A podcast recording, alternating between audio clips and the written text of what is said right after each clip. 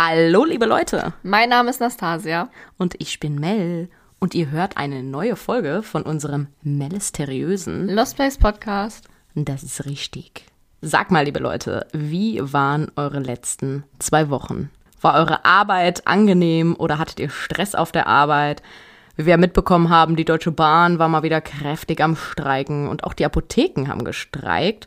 Was ich ziemlich lustig fand, also nicht so ganz, weil ich war gerade beim Kundentermin und ich brauchte halt dringend Nasenspray. Und da meinte der, die Kundin zu mir so, ja, pff, heute hast du Pech, die Apotheken streiken. Ich dachte, der nimmt mich so ein bisschen hops, oder, ne? Aber dem war leider nicht so. Die Apotheken haben wirklich gestricken, wollte ich jetzt sagen. Gestreikt. Gestreikt, ja, gestricken, wow, Mel. Der Grund für den Streik waren Lieferengpässe, Personalnot und eine seit Jahren bestehende Unterfinanzierung. Und so geht es ja leider ganz, ganz vielen Leuten aktuell, dass sie unzufrieden in ihrem Job sind, dass nicht genug Gehalt gezahlt wird. Viele Jobs sind einfach wahnsinnig unterbezahlt oder dass sie von ihren Vorgesetzten ungerecht behandelt werden.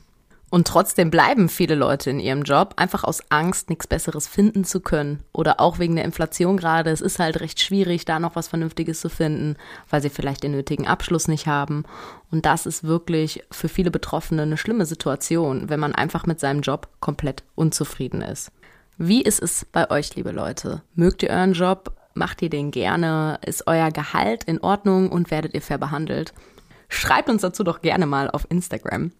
Denn heute geht es tatsächlich um ein Horrorunternehmen und um einen Horrorarbeitgeber. Tatsächlich sind wir erst gestern auf das Unternehmen aufmerksam geworden, über das wir heute sprechen. Und wir sind auch direkt losgefahren. Es war so, dass wir gerade am Recherchieren waren, eigentlich über einen ganz anderen Ort und du plötzlich, ja, zu mir sagtest, hey, guck dir das mal an, lies dir das mal durch, schau mal, was ich gerade gefunden habe. Und wir fanden das so spannend, dass wir tatsächlich direkt losgefahren sind. Zweieinhalb Stunden. Obwohl sich die Fahrt tatsächlich viel länger angefühlt hat. Ja, die hat sich wirklich viel länger angefühlt. Denn wir sind lange Zeit über, ja, fast eine Stunde sind wir über so eine Überlandstraße gefahren, quer durch Wälder, durch Parkanlagen, durch Windanlagen und durch Fachwerkhäuser. Es war wirklich wahnsinnig schön, nur irgendwie hat sich das sehr, sehr, sehr gezogen. Aber ich habe sehr schöne Videos. Das ist gut. Und die Videos könnt ihr euch natürlich anschauen. Wie immer laden wir euch auch zu dem heutigen Fall und zu dem heutigen Lost Place Videos und Fotos auf Instagram und auf TikTok hoch. Wir sprechen über einen auch ziemlich bekannten Lost Place und einer grausamen Geschichte dahinter. Das Gebäude, über das wir sprechen, ist ein altes, seit über 20 Jahren verlassenes Firmengebäude mit einer Wohnung drin auf einem Firmengelände. Und zwar sprechen wir über das in der Urbexer. So nennt man Leute, die hobbymäßig Lost Place besuchen. Szene bekannte Horrorunternehmen Bevan Forst. Das Unternehmen war einst eine sehr erfolgreiche und ruhmreiche Gießerei namens C. Müller. Doch heute ist es ein grauenhafter Ort, den man nicht nur wegen seiner Geschichte, sondern auch aus Sicherheitsgründen nicht betreten sollte. Wir waren ja, wie gesagt, selber gestern Nacht das erste Mal da. Und wir müssen ganz ehrlich sagen, dieser Ort ist extrem einsturzgefährdet. Also viel von dem Firmengebäude steht noch, aber wir sind mit dem Auto direkt auf den Parkplatz gefahren und standen direkt frontal zu dem Haus oder zu dem Gebäude. Und man konnte vier große Fenster im Dach erkennen. Ja, doch das Dach an sich, das fehlte zum Beispiel komplett. Das Gebäude war komplett verschimmelt und die Fenster waren auch alle kaputt. Ja, nicht alle, die im Dach, die waren tatsächlich noch ganz, aber wir sind dann auch über eine Treppe aufs Dach gegangen, nicht komplett drauf, wir blieben tatsächlich noch auf der Treppe. Und da werden wir euch auch Fotos und Videos von hochladen. Das war alles komplett zugewuchert und der Ort ist wirklich in einem miserablen Zustand. Es soll damals, bevor es verlassen war, wohl auch nicht besser ausgesehen haben. Zumindest nicht viel besser. Und dazu kommen wir natürlich jetzt auch gleich. Damals war die Gießerei Firma Müller KG ein Wehrmachtsbetrieb. Zu Spitzenzeiten exportierte die Fabrik Maschinen in die ganze Welt und beschäftigte knapp 140 Mitarbeiter. In den Jahren des Zweiten Weltkrieges arbeiteten dort Zwangsarbeiter aus dem Osten und um 1941 arbeiteten dort zwei französische Zivilarbeiter. Die Zustände und Bedingungen waren für sie wohl verhältnismäßig annehmbar gewesen, denn sie nutzten tatsächlich die Chance auf Flucht in ihrem gewährten Heimaturlaub nicht. 1943 und 1944 sind sieben Frauen und Männer aus der Ukraine und aus Russland hinzugekommen. Diese lebten in dem Haus, welches wir halt auch besucht haben, was sich direkt auf dem Firmengelände befindet. In dem Firmengebäude, wo sie halt gewohnt haben, war tatsächlich auch eine Wohnung. Das hieß, dass sie auf dem Gelände, wo sie gearbeitet haben, halt auch gewohnt haben. Auch zur Nachkriegszeit war die Maschinenfabrik ziemlich erfolgreich. Doch 1976 ging sie insolvent. Die kleine Fabrik wechselte seit der Insolvenz bis zuletzt immer wieder die Besitzer. Die Hallen der Fabrik werden bis heute noch vermietet. Vor der Jahrtausendwende rum erwarb ein Mann namens Rainer Brune die komplette Fabrik. Brune war zu dem Zeitpunkt 46 Jahre alt und ein Schlossermeister. Geboren wurde er in Stahle, Westfalen. Das war sieben Kilometer von Forst entfernt. Brune ist 1,82 Meter, das ist so groß wie ja, das du. Stimmt. Ja, groß und hatte angegrautes Haar, was ziemlich licht war, also sehr, sehr dünn. Seine Mimik war vergleichbar mit einem Menschen, der immer gerne das Sagen hat, damit ihr mal so ein Bild im Kopf habt jetzt. Dass Brune gelegentlich Frauenkleider trug, das sieht man ihn so gar nicht an. Nach außen sieht er einfach aus wie der Handwerker, der alles fest im Griff hat. Die Firma war nun eine Bauschlosserei und hieß, ja, der Name, du kennst den Namen schon. Ja. Der ist äh, ziemlich interessant. Ja, die Firma hieß nun Metall, Stahlbau und Kunstschmiede, Maschinen, An- und Verkauf, Fahrzeug plus Containerbau, Pkw-Anhänger plus Baumaschinenverleih. Man hätte sich ja nicht noch einen längeren Namen aussuchen können. Ja, der Name, der beinhaltet halt alles, was die so gemacht haben. Ich denke gerade so über nach. Stell dir vor, wir hätten unsere Firma so genannt. Klamotten, Merchandise, TikTok-Videos, Instagram, Hundesitzplatz, Männchen, Peng. dreh dich, Peng, Impulskontrolle, Leinführigkeit und Orientierung, GmbH, nein, Du hast Geh da hoch vergessen. geh da hoch. Ja. Aber nicht nur der Name ist hier sehr kurios, sondern tatsächlich auch der Zustand dieser Fabrik. Und des Hauses auf dem Firmengelände. Denn so wie es in Berichten beschrieben wird, scheint es wenig Unterschiede zu heute zu geben. Der Gedanke, der ist schon ziemlich krass. Ja, wenn man mal überlegt, wir haben das Gebäude ja gesehen, das war wirklich in einem miserablen Zustand. Also das Dach, das hat ja komplett gefehlt, aber das schien wohl damals noch da zu sein. Aber die anderen Räumlichkeiten, das soll wohl damals kaum anders ausgesehen haben. Und das ist fast 20 Jahre her. Ich glaube, hätte das Dach gefehlt, wäre das sogar noch schlimmer gewesen, wo die da noch gewohnt haben. Ja, dann wäre das vergleichbar mit jetzt gewesen. Genau. Also es war wirklich ein absoluter Katastrophenzustand, um das mal zu verdeutlichen. Schaut euch auf jeden Fall den dazugehörigen Beitrag auf Instagram an, liebe Leute. Aber nicht nur in den Hallen auf dem Firmengelände, sondern auch in dem Haus türmten sich Stahl, Schrott, Blech, Holz und wahnsinnig teure Maschinen sowie billige Möbel im wirklich, wirklich heftigen Ausmaß. Rainer Brune hatte eine Lebensgefährtin namens Rita L. Und diese betrieb zusätzlich auf dem Gelände, ja, einen Versandhandel. Und was für ein Versandhandel, das erklärst du uns jetzt einmal. Und zwar hatte sie einen Versandhandel für Transvestiten, Okay. Frauenkleider in Übergrößen, Geil. Pumps, Reizwäsche und Perücken. Tatsächlich nannte sie ihren Versandhandel Angies Boutique. Ich dachte erst, dass die Lebensgefährtin von ihnen Angie hieß, aber das war lediglich der Name von der Boutique. Auch interessant. Ja, ich heiße Rita, aber nenne meinen Versandhandel Angies Boutique, nicht Ritas Boutique. Ich finde Rita ist voll der schöne Name. Ja, ich tatsächlich wollte mal einen. Hund so nennen. Vielleicht auch, weil meine Oma so heißt. aber ich finde den Namen wirklich total schön. Ja, und nicht nur die Zustände in der Fabrik waren miserabel, auch die Mitarbeiter wurden nicht ganz so geil behandelt. Einer von ihnen hatte es ganz besonders schwer. Und das ist auch die Geschichte, die wir heute über den Ort erzählen können, die uns so schockiert hat. Berichte und Zeitungen schrieben darüber, dass dieser Mann, über den wir jetzt gleich sprechen werden, wie ein Sklave gehalten worden sein soll. War das jetzt gutes Deutsch? Ihr Das wisst, war, das war sehr gutes Deutsch. ihr wisst, was ich meine. Im Oktober 1997 fing der damals 32-jährige Holger Kahlfeld an, in der Firma von Rainer Brune zu arbeiten. Holger war ein recht einfacher Mann. Er hatte braune, kurze Haare, trug eine Brille, aß gerne Fleischwurstbrötchen, die esse ich im Übrigen auch wahnsinnig gerne, hm, und rauchte sich hin und wieder gerne mal eine Zigarette. Holger hatte einen Sohn mit seiner gerade frisch angeheirateten Frau. Am Anfang seiner Arbeitszeit bei Brune fuhr er noch täglich knapp 40 Kilometer am Tag zur Arbeit. Der Weg führte durch Wälder und alte Fachwerkhäuser entlang. Den Weg kennen wir ja, weil denselben Weg sind wir ja auch dorthin gefahren. Ja, und ich muss sagen, das war wirklich eine wahnsinnig schöne Strecke. Rainer Brune hatte ungefähr acht bis zehn Mitarbeiter, als es richtig gut lief, inklusive Holger.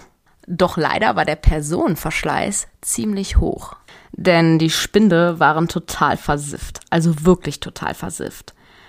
Und auch die Klos waren verstopft, teils defekt. Es war quasi überhaupt nicht möglich, dort vernünftig auf Toilette zu gehen. Auch der Lohn war sehr, sehr niedrig. Gerade mal 1600 Mark bekam Holger monatlich. Wer von euch rechnet auch immer Euro in Mark um? Also ich jetzt nicht, aber ich weiß, dass viele das machen.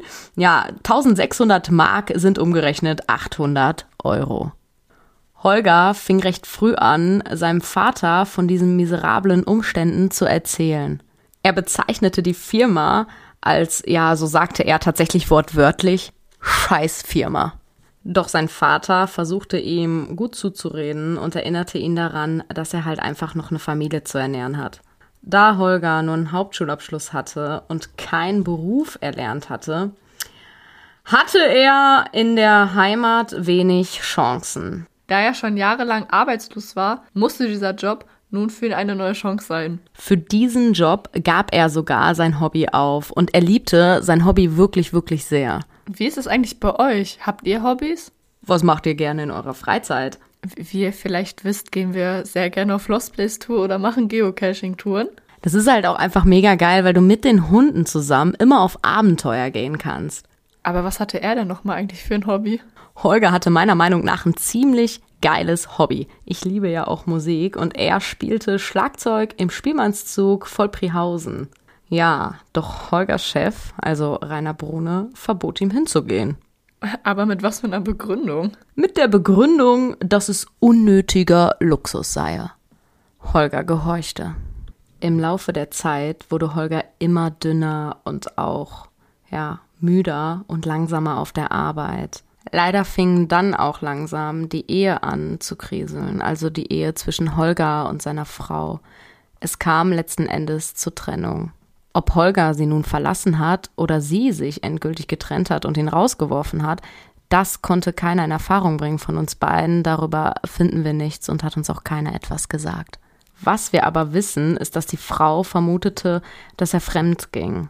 Wahrscheinlich, weil er so viel am Arbeiten war, dass er halt kaum zu Hause war. Ja, und zusätzlich brachte er zu wenig Geld nach Hause, ihrer Meinung nach. Das könnte natürlich jetzt an seinem Gehalt liegen, gerade mal 800 Euro im Monat, also 1600 Mark damals. Ja, man weiß es aber nicht genau. Brune bot ihm nun an, in der verwahrlosten Wohnung im Firmengebäude zu wohnen. Für 360 Mark monatlich für zwei Zimmer mit Küche. Das klingt ja eigentlich im ersten Moment total geil, spottbillig.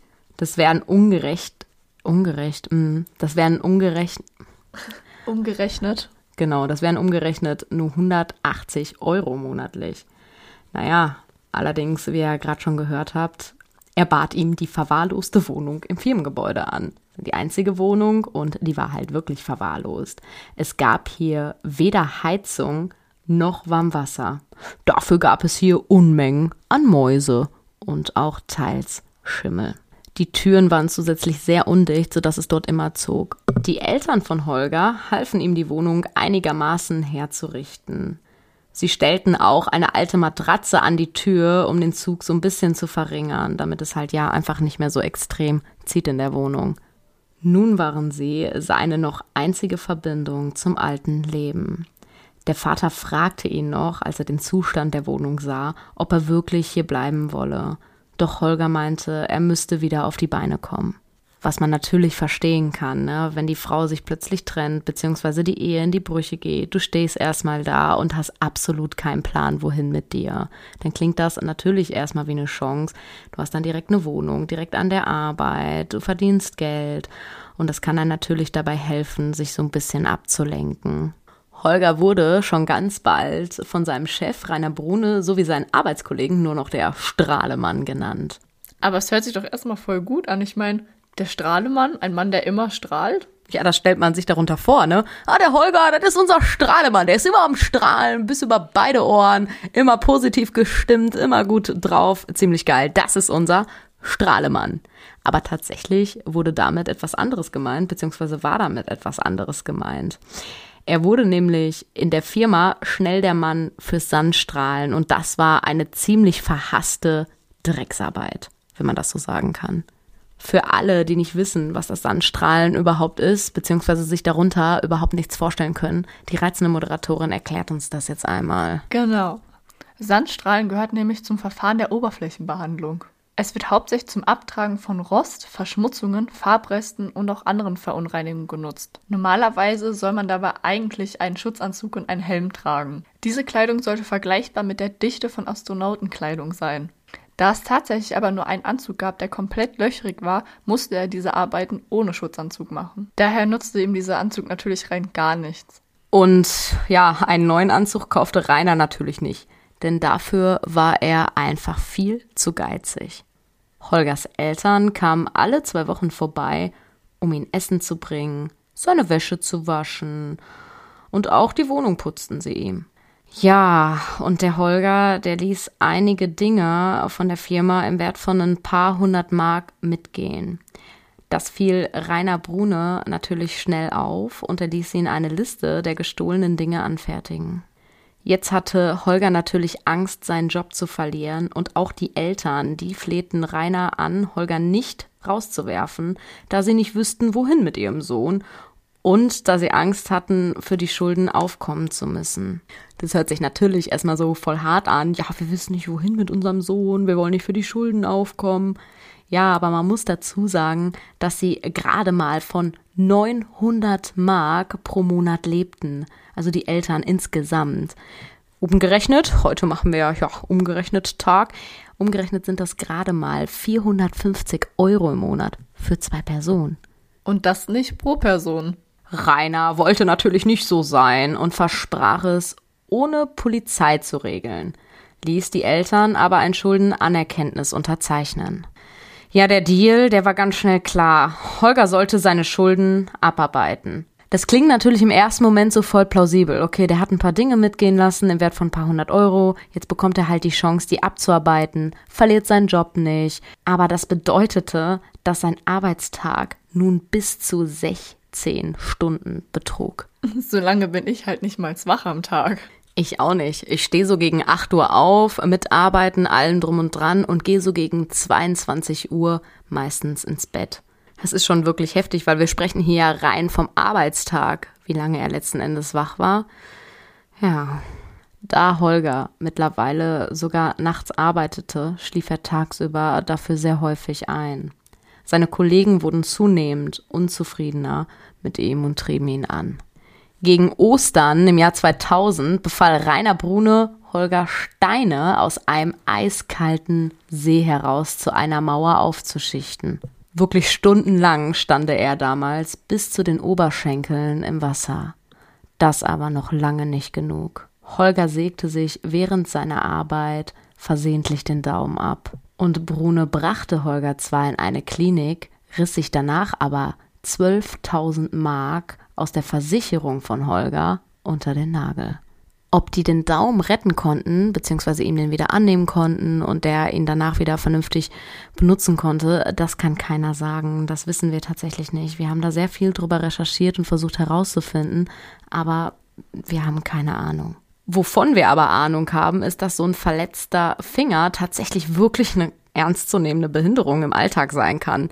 Denn ja, Frau, du hattest dir mal deinen Zeigefinger bis auf den Knochen verletzt. Willst du nicht einfach mal erzählen, wie das passiert ist? Ja, also das war, ich weiß gar nicht mehr, an was für einem Tag das war. Das war auf jeden Fall abends. Du wolltest nicht kochen. Nee, ich wollte einfach mal zocken. Und hast dann gesagt, ich soll mir nur das Ravioli aufmachen und die mir warm machen. Ja, Ravioli kann Woll- lecker sein. Wollte ich machen. ja. War dabei, die zu öffnen. Und da ging so ein ganz kleines Stückchen nicht mit dem Dosenöffner auf. Und ich Mhm. habe das von früher von meinen Eltern immer so, ja, da macht man das halt mit einem Löffel mal hoch und bla, hast du nicht gesehen. Ja, hab dann eine Sekunde nicht aufgepasst und bin ausgerutscht. Ah. Ja, ich dachte erst so, ah, eine kleine Wunde, blutet halt nicht mal. Ja, ich, ich habe dich ja gehört, du hast ja nur irgendwie Aua gesagt. Ja, aber so auch so richtig monoton, weil ich dachte so, okay, ja, hm. Aber dann stand plötzlich der Hund auf und rannte in die Küche und da wusste ich, ah, okay, die scheint sich ernsthaft verletzt zu haben. Und dann habe ich dich ja gesehen, wie du über den Spülbecken hangst und ich konnte natürlich eins und eins zusammenzählen, konnte mir das gar nicht richtig angucken, habe sie sofort gepackt und ins Krankenhaus gefahren. Nach dem Krankenhausaufenthalt habe ich die Ravioli trotzdem noch gegessen. Ja, aber der Aufenthalt im Krankenhaus, der war gar nicht so geil und die OP auch nicht. Also sie hatte sich die Sehnen durchgeschnitten, die Nerven, also komplett den Zeigefinger über den ersten Gelenk bis auf den Knochen. Und die hatten zwar eine Betäubung, eine örtliche gesetzt, allerdings haben sie sofort angefangen zu operieren, ohne dass die Betäubung überhaupt gewirkt hatte. Dazu muss ich noch kurz erwähnen, dass sie die Sehne damals bei der ersten OP gar nicht zugenäht haben, sondern einfach nur die offene Wunde. Und wir dann gesagt haben, ja, ich kann ja wieder gehen und nach drei Tagen sollen die Fäden gezogen werden. Ja, das war tatsächlich wirklich so. Ich war da so ein bisschen schockiert, ehrlicherweise. Da habe ich auch wirklich mal eine negative Bewertung an dem Krankenhaus geschrieben, denn nach drei Tagen war ihr Finger dort, wo die, ja, die Naht war, schwarz. Die Haut drumherum war komplett schwarz. Ich habe sie dann natürlich eingepackt und bin sofort mit ihr in eine fähige Handchirurgie gefahren. Diese konnten ihren Finger gerade noch so retten. Sie hatte kurz bevor die anfangen wollten, eine kleine Panikattacke. Natürlich, weil in der ersten OP haben die halt ihr die Betäubung falsch gesetzt, also direkt angefangen zu operieren, obwohl die gar nicht gewirkt hatte.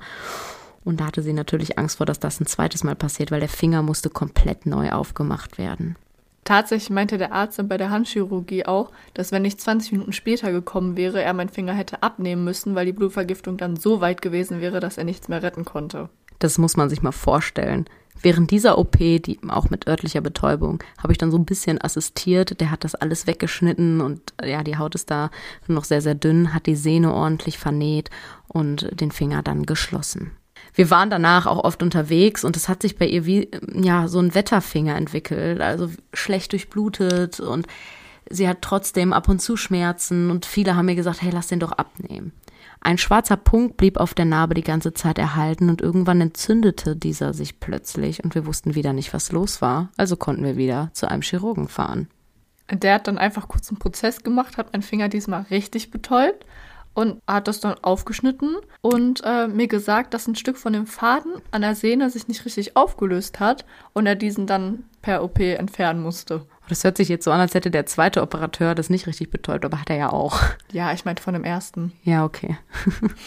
Nachdem aber dann auch das getan war, ist seitdem soweit Ruhe. Nur das erste Gelenk von ihrem rechten Zeigefinger kann sie bis heute nicht bewegen. Und das ist halt tatsächlich ab und zu im Alltag noch ein bisschen so eine Behinderung in Anführungsstrichen, aber sonst merke ich das eigentlich gar nicht, dass der nicht da ist. Ich finde das immer lustig. Du, du erzählst es immer so, ja, der Finger ist halt einfach nicht da, weil du den ja wirklich irgendwie kaum bis gar nicht benutzt und ja auch nicht wirklich belasten kannst.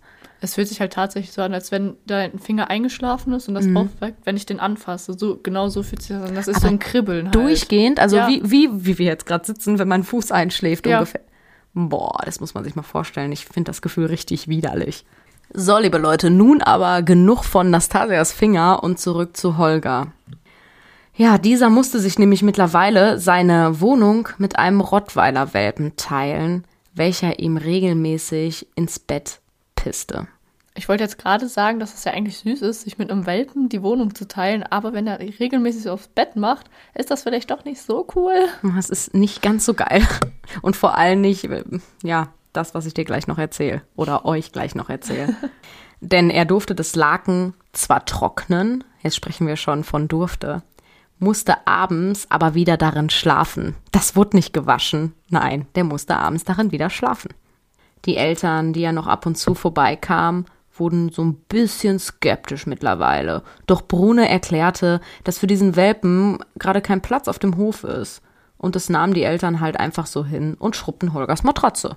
Ich denke gerade darüber nach. Meine Eltern wären, wären im Leben nicht zu mir gekommen und hätten irgendwie meine Matratze geschrubbt oder so. Die hätten zu mir gesagt, Mädel, spinnst du? Alter, putz deine Matratze selber oder such dir einen anständigen Job. Was ist denn mit dir? Wenn ich mal jetzt ehrlich bin. Vielleicht hätten die Eltern damals ihm auch schon dazu raten sollen, sich doch lieber was anderes zu suchen.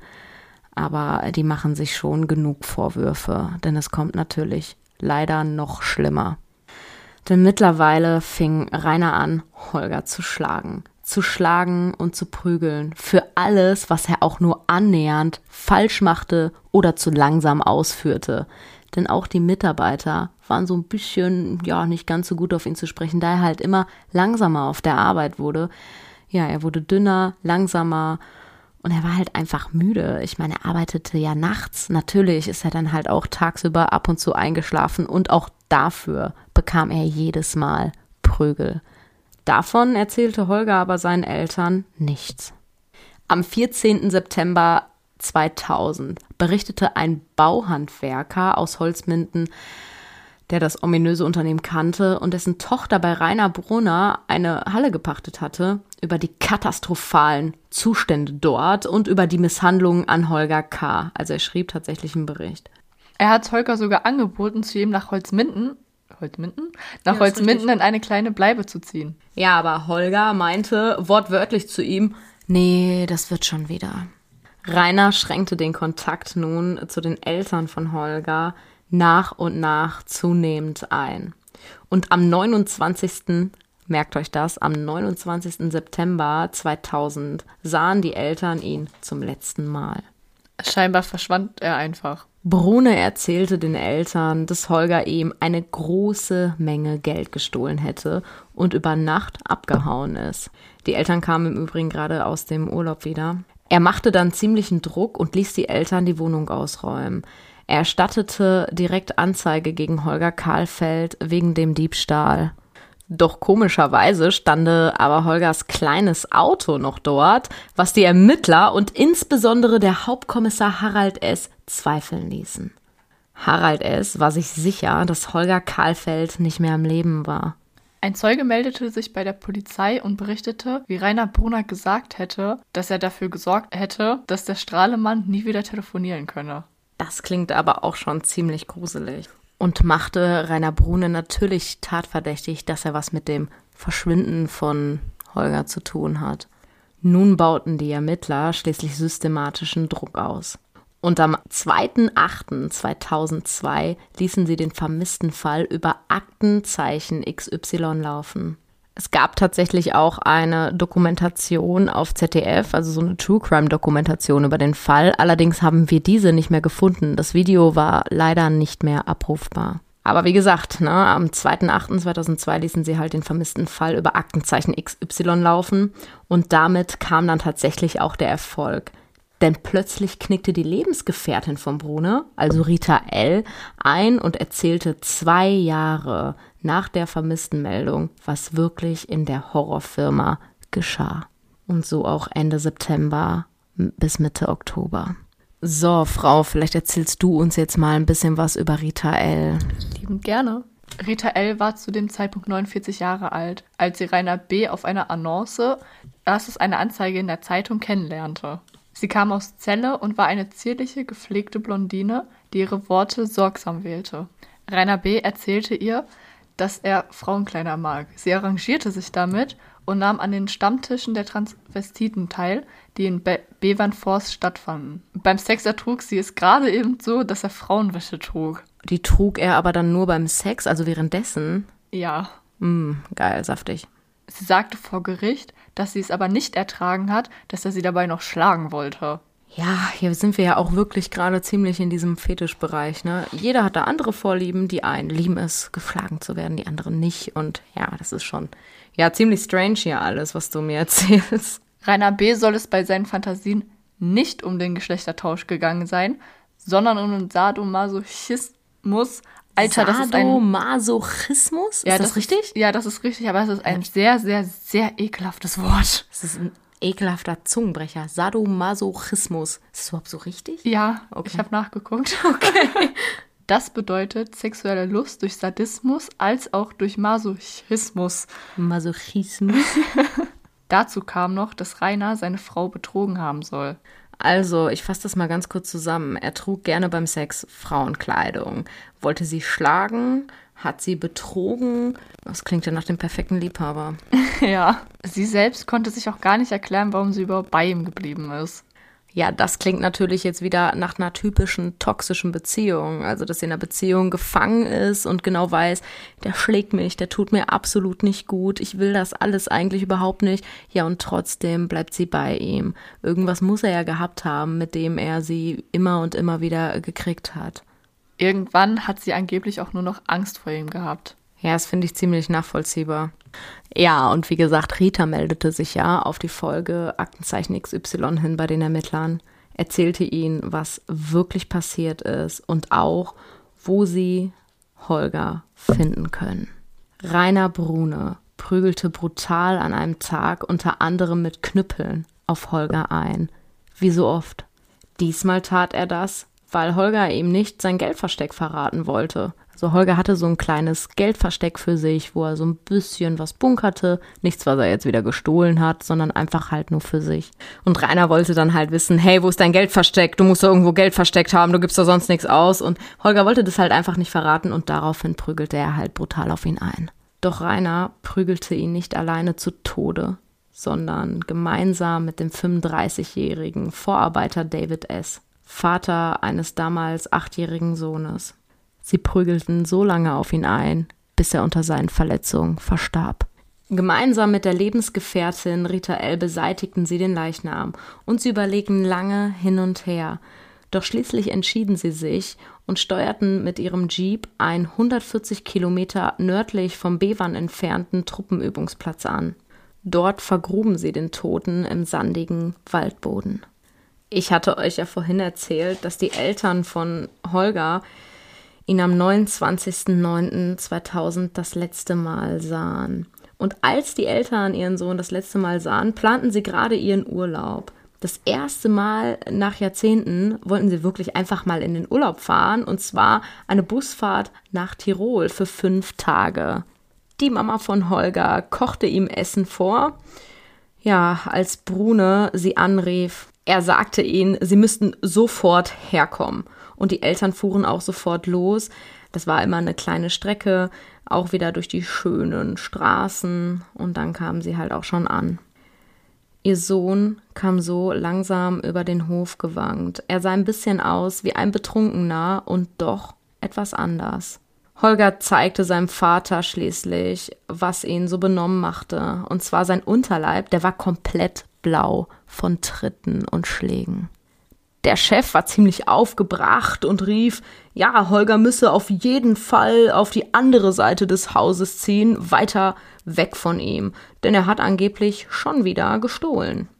Die Eltern sahen dann die verwüstete Wohnung, in der ihr Sohn lebte, und schleppten seine Sachen über den Hof in ein anderes Zimmer. Brune stand zu dem Zeitpunkt einfach nur da und schaute zu. Zum Ende des Tages hin saß Holger einfach nur noch schwach auf einen Stuhl. Doch zu einem Arzt wollte er nicht. Seine Verletzungen waren ziemlich krass. Er sagte, dass er in diesem Zimmer, wo er jetzt ist, bestimmt erstmal ein wenig Ruhe haben wird. Die Eltern versprachen ihm dann, dass sie nach seiner Reise eine Lösung finden würden für die aktuelle Situation. Die Mama versucht sich natürlich heute keine Vorwürfe zu machen und das ist natürlich mehr als verständlich. Sie erinnert sich an die Sätze, ja, unter Tränen. Mitte Oktober war es nun schon vier Wochen her, als der Bauhandwerker aus Holzminden über das ominöse Unternehmen berichtete. Und so kamen jetzt im Oktober Mitarbeiter des Landeskreisamts, um den Betrieb zu inspizieren. Doch Holger war zu diesem Zeitpunkt schon tot. In der Nacht, als Holger dann gestorben war, ja, machten sich der Chef und die Lebensgefährtin sowie der Vorarbeiter auf mit dem Jeep über die Autobahn. Holgers Leiche packten sie in den Kofferraum. Weil es relativ schnell hell geworden war, machten sie einen kurzen Halt in Rita Els Wohnung in Celle. Erst später fuhren sie dann bis nach Hamburg weiter. und steuerten, als es wieder dunkel wurde, den Truppen Truppenübungsplatz beim Fallingbostel an. Dort vergruben sie dann den Toten. Als Holgers Eltern dann aus Tirol wiederkehrten, rief der Chef sie an und sagte ihnen, ey, ihr müsst auf jeden Fall mal kurz herkommen. Er erzählte ihnen die Geschichte von dem gestürmten Dieb und ließ das alte Paar tatsächlich die Wohnung komplett leerräumen. Und dafür brauchten sie Tage. Das ging nicht von heute auf morgen. Ja, Holgers kleines Auto stand ja noch da, das habe ich euch ja auch schon erzählt, und das behielt Brune. Und tatsächlich auch eine Videokamera von Holger. Und er meinte, ja, das behalte ich jetzt als Pfand. Die Eltern glaubten seine Geschichte zunächst und warteten. Und das noch nicht genug. Am 20. Oktober 2000, also zwei Wochen nach Holgers Tod, ließ der Chef die Eltern noch eine Verpflichtung unterschreiben, dass wenn sie jetzt zum Beispiel erfahren würden, wo ihr Sohn sich aufhält, hielt, ich mache das jetzt nicht vor neu, dann müssten sie ihm sofort mitteilen, wo er ist. Ja, und so kommen wir langsam zum Ende dieser Story. Wir sind kein klassischer True Crime Podcast, das müssen wir dazu sagen sondern wir sind eigentlich ein Lost Place Podcast und es gibt halt einfach ganz oft solche Geschichten dahinter. Manchmal sowas wie hier einen True Crime Fall, Paranormales oder sonstiges. Und leider hat uns keiner verraten und wollte auch keiner mit uns darüber reden, ja, wie die Gerichtsverhandlung komplett abgelaufen ist. Also klar, es gibt so ein paar Randinformationen. Rita L. berichtete halt darüber, ja, über den psychischen Druck von Rainer L. und dass sie, ja, dass Rainer ihr, halt, ja, Angst gemacht hat. Ähnlich wie Holger. Sie versuchte sich auch selber in die Opferrolle zu drängen. Ob sie jetzt selber auch eine Strafe bekommen hat, beziehungsweise wie hoch diese Strafe war, das wissen wir nicht. Was wir aber wissen, und das dank einem Follower ist, dass Rainer schon seit ein paar Jahren wieder auf freiem Fuß ist. Rainer bekam damals lebenslänglich und das beinhaltete 15 Jahre. Das war im Jahr 2002 und er ist seit Ende 2017 wieder auf freien Fuß. Der Follower hatte uns angeschrieben und hatte halt in der Instagram Story mitbekommen, dass wir über diesen Fall diesmal sprechen und die Familie von ihm kennt tatsächlich den Täter ziemlich gruselig und den Namen des Followers sollen wir natürlich auch nicht nennen und noch keine weiteren Details, aber der konnte uns das verraten. Ja, das war jetzt auf jeden Fall eine ziemlich nervenaufreibende Story. Und auch bei der Recherche, es war schon wirklich ziemlich krass. Ich meine, man muss sich mal überlegen. Holger wurde eigentlich im Prinzip. Prinzip meinst du? Ja, Prinzip. Jahrelang wie ein Sklave gehalten. Und das ist schon wirklich sehr, sehr krass.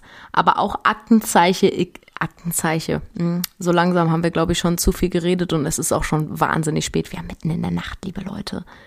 Ja, aber auch Aktenzeichen XY hat hier wieder mal sehr, sehr gute Arbeit geleistet.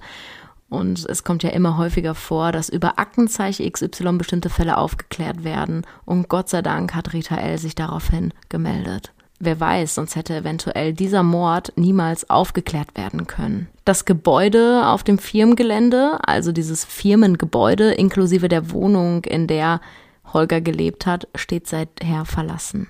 Die Hallen sind immer noch vermietet. Da waren wir auch. Davon haben wir auch ein paar Videos gemacht in unserer Story. Die könnt ihr euch auch im Nachhinein noch anschauen und einen Beitrag werden wir auch darüber verfassen.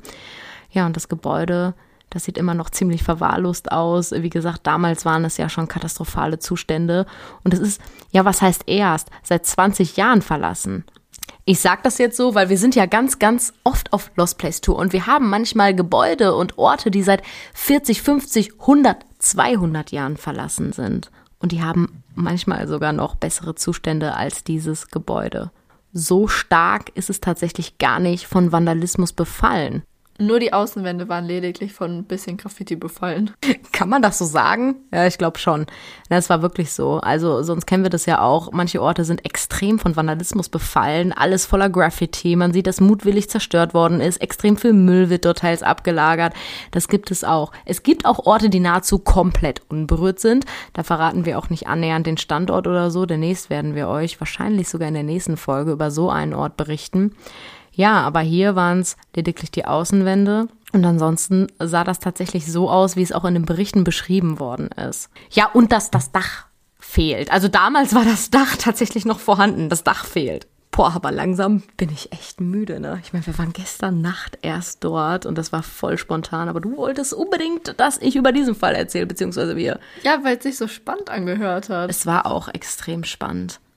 Und so neigen wir uns langsam dem Ende. Wir können uns, wir können, ihr merkt, die Sprachstörungen werden immer besser. Wir können euch nur empfehlen, auch den Instagram-Beitrag dazu euch durchzulesen, damit ihr halt auch einfach nochmal die Fotos sehen könnt. Und wenn ihr vielleicht irgend so einen Lost Place kennt oder irgendeine gruselige Geschichte oder halt irgendeinen Lost Place, über den wir mal sprechen sollen, dann schreibt uns das sehr gerne bei Instagram. Genau, wenn ihr zum Beispiel auch einen Ort habt, wo ihr euch denkt, boah, der ist echt spannend, ich kenne die Story, ich traue mich da selber vielleicht gar nicht hin, aber Mel und Nastasia mit Taylor zusammen könnten da doch mal für mich hin und darüber berichten. Schreibt uns jederzeit, schreibt uns auch gerne, wie ihr diese Folge fandet. Wir sind da immer sehr interessiert dran, auch an konstruktiver Kritik. Ihr wisst ja, liebe Leute, wir sind hier noch ganz am Anfang. Und wir wünschen euch auf jeden Fall noch einen schönen Rest Sonntag und wir sehen uns dann spätestens in zwei Wochen zur nächsten Folge wieder. Tschüss. Ich wollte noch gar nicht Tschüss sagen. Ich wollte euch noch fragen, worauf ihr Bock habt. Wir haben schon ein paar Orte, worüber wir reden wollen und auch einen Favoriten. Aber vielleicht habt ihr ja auch einfach Vorschläge. Schreibt uns jederzeit. Wollt ihr lieber irgendwas Paranormales, dass wir da auch den wahren Geschichten auf den Grund gehen? Wollt ihr wieder was in Richtung True Crime? Wir erzählen euch natürlich auch immer, was wir dort erlebt haben. Bei diesem Ort war es halt einfach ein bisschen anders, weil man konnte nicht so viel entdecken. Wir können feststellen, ey, das war echt ein grauenhafter Zustand da. Und viele Räumlichkeiten gab es halt auch nicht. Es waren leider auch keine alten Möbel mehr vorhanden oder so. Nichts Paranormales, also was einem erzählt worden ist. Auch die Hunde haben sich komplett normal verhalten. Selbst die Hunde hatten nicht wirklich, wir hatten beide dabei, also auch den Pflegehund. Selbst die Hunde hatten nicht wirklich Interesse, da irgendwas zu erforschen oder so. Die liefen einfach so komplett leinführig entspannt hinter uns und dachten sich so, ja gut, können wir wieder gehen langweilig. Ja, aber jetzt wirklich. Wir hoffen, euch hat die Folge gefallen. Wir verabschieden uns langsam und freuen uns darauf, wenn ihr nächste Woche wieder einschaltet bei der nächsten Podcast-Folge. Genau. Ciao, ihr Lieben. Ciao. Ich bin echt müde. Ich auch. Aber ganz dezent, oder? Ja. Wir haben ja nur mitten in der Nacht. So, ciao, liebe Leute. Jetzt aber wirklich.